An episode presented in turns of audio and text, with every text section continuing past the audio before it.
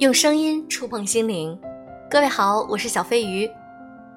小飞鱼现在正在参加荔枝的一个评选活动，那收听量高就能进入前十名。希望大家能够在每一期节目收听六十秒以上，多帮忙收听我的往期节目，爱你们哟！我以前看过武志红写的一本书《为何家会伤人》。其实，在我们的原生家庭中，经常会感受到很多的压力。那有的时候，我们的心累是来自于自己最亲的人。今天，我想和大家分享一篇文章：最大的心累，为什么都来自最亲的人？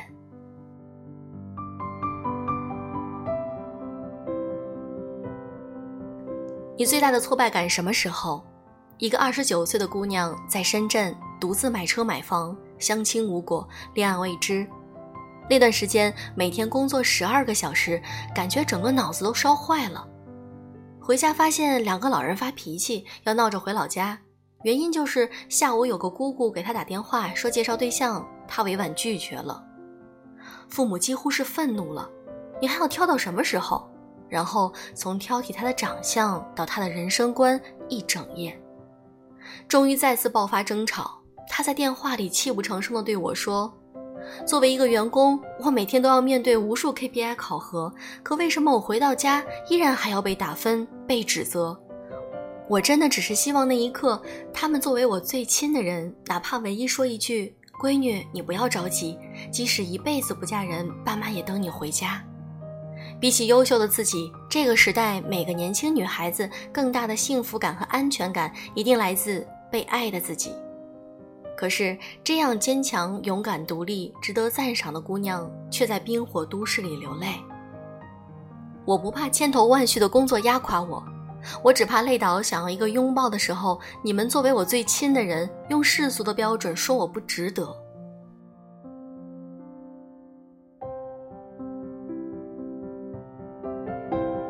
身为一个专业情感作家，这些年我听多了太多哀婉的故事。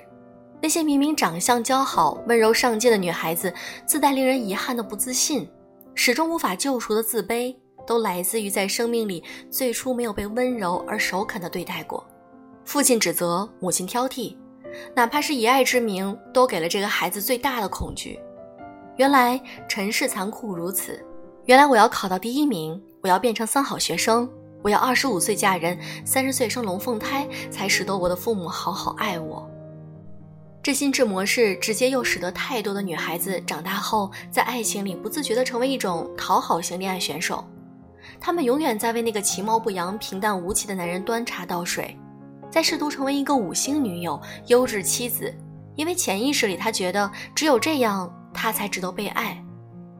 她的心智模式让她养成了这样的行为模式。一定是因为我好好做了某件事，获得了某种灿烂、辉煌、美丽的身份，我才被爱，而不是因为我哪怕工作平平、大龄未嫁，却依然正直、勤奋、善良，就值得被爱。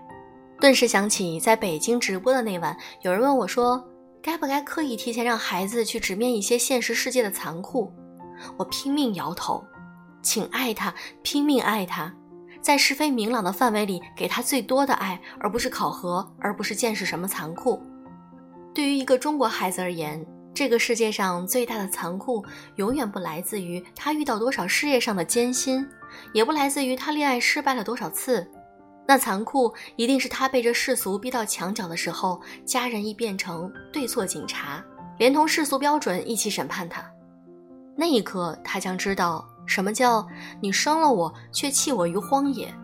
对他而言，那才是人生最心碎的残酷。所以你说，中国的孩子们还有必要提前知道什么是世界的残酷吗？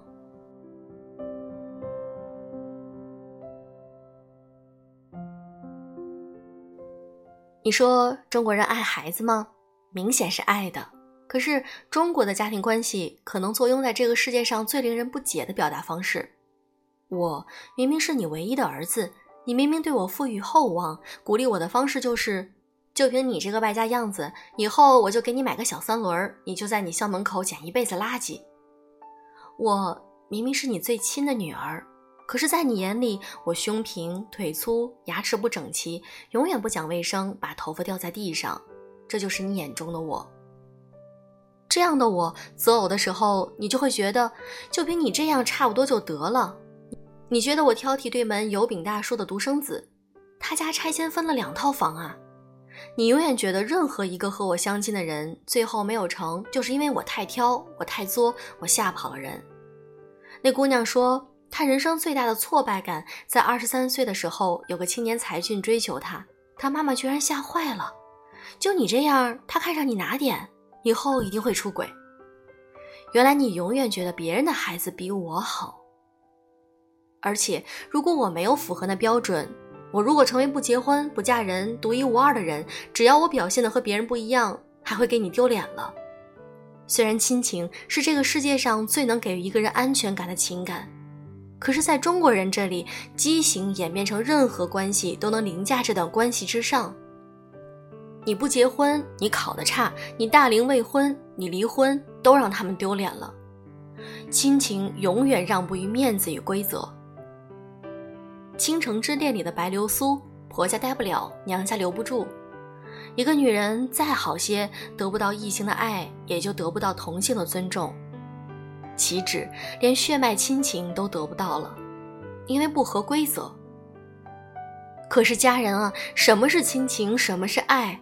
爱就是去他的规则，在这个闭环里，你给我的爱来自无条件的支持，三百六十度全方位的理解，面对世俗的一致对外，生命本身的舐犊情深，绝不来自我要长得好、考得好、工作好、嫁得好。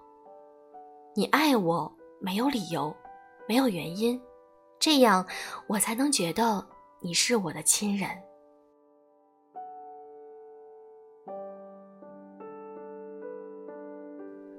无数人问我：“亲爱的，你是天生就这么迷之自信、迷之温暖吗？”不是，是因为我妈妈永远支持我，她支持我成为在课上照镜子的那个人，支持我成为大学里第一个染头发的那个，支持我成为高中时候打五个耳洞的那个。我捡垃圾还是当作家，我都是她的最爱。在生命的最初，我都知道了，不管我怎样，我妈都是爱着我。全世界挑剔我、指责我或者嘲讽我都没有关系，还有妈妈，我就能够快乐幸福的生活下去。这力量最后就变成此生最大的安全感，温柔而有力量的安全感。反之，它就会成为一个人最大的伤痛和不信任感。而太多人发现，他最大的痛苦来自，他曾那样被伤害过，却用那样的同样的方式又施予了他身边的人。那一刻，善有了轮回，恶也有了。生而为人，修爱或是修恶，那是我们各自要走的路。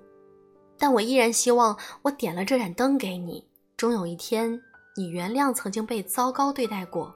毕竟，他亦是第一次当你的父亲或是母亲。那个被母亲说你哪一点配得上青年才俊的姑娘说。十年之后，她自己做了母亲，才知道为什么是亲人最质疑自己，因为你是血脉，是妇科，他们在你身上看到了他们自己的美丽和强大，也看到了自己的衰弱与哀愁，他们害怕是自己的弱传递给你，害怕你克服不了那基因里的弱，因为他们自己此生没有克服，他们就不相信你可以，他们害怕你是高看自己，忽略了那弱，看不清自己。却试图打开更美的潘多拉盒子，受到伤害，所以他们不相信你能嫁给更好的人，不相信一个小女子瘦弱的身躯能够撑起一家公司，不相信你一个人在冰火都市也可以过得很好。所以他们永远想给你一种保底的生活，而却不知道，当你试图高飞，他们只想给你个笼子的时候，你的心就开始累了。怎么办？你是大人了，你得告诉他，展示出你的力量很大，因为你可以给予那力量给你的孩子和你的爱人。在你决定割裂过去给予的那一刻，你就获得了救赎。你和他们并不一样。当你开始接受并敢于这一点的时候，你就会发现，你的力量来了。我们从连结到分离，再到原谅，这就是中国家庭的宿命。那姑娘说：“父亲对她的精神否定太大，她至今无法原谅。你并不需要迅速原谅，你只需要等到你想原谅的时候，或者接受你等不到这一刻。但你也要知道，毕竟我们与他们仅此一世，三生再不相逢。